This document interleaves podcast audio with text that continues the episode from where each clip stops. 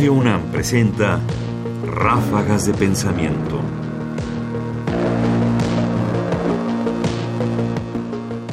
Imprenta y Universidad. 1957 es un año en que en México se discute con mucho fervor qué es lo mexicano.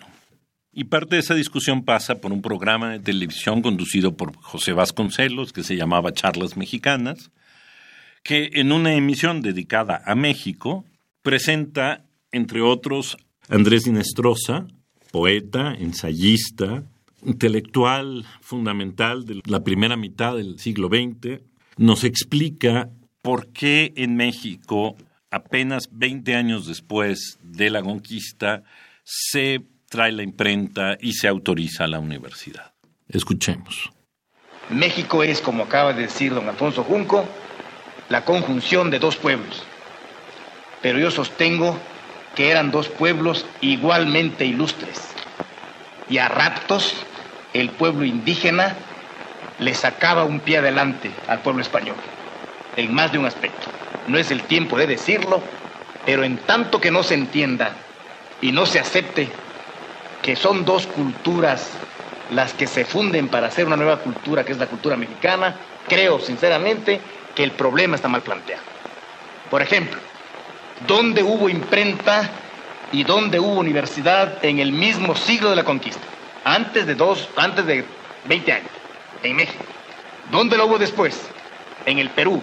Eso no puede ser azaroso, no puede ser caprichoso, ni puede ser casual. Se funda imprenta y universidad en México porque aquí hay una gran cultura que entender o que combatir. Imprenta para publicar aquí mismo los libros que sirvan para educar y para redimir, si se quiere así, al pueblo indio. Universidad para preparar sobre el propio terreno a los profesores, maestros y doctores que vayan a entender la cultura indígena y vayan a, a reunirla y a concretarla en libros porque sin entenderla hubiera sido imposible la redención del indio y su sometimiento. Ráfagas de pensamiento. La reflexión es interesante precisamente porque señala que la razón por la cual la imprenta y la universidad son creadas en México de manera tan veloz es por la necesidad de combatir una cultura fuerte y arraigada y no por lo contrario. Es decir, era necesario crear un frente cultural un programa cultural muy amplio y muy complejo, no solo la evangelización, sino realmente un programa cultural que hiciera frente a una cultura indígena ya muy consolidada, muy amplia y probablemente muy organizada. Y quizás no le falta razón, es decir, pese a que acepta la tesis de la mezcla de las culturas, que era una tesis eh, existente, que nosotros somos una fusión, una idea que a mí por lo pronto siempre me ha parecido como, como extraña. No estoy muy seguro el término fusión sea el más apropiado para describir a los mexicanos y mucho menos a los mexicanos contemporáneos.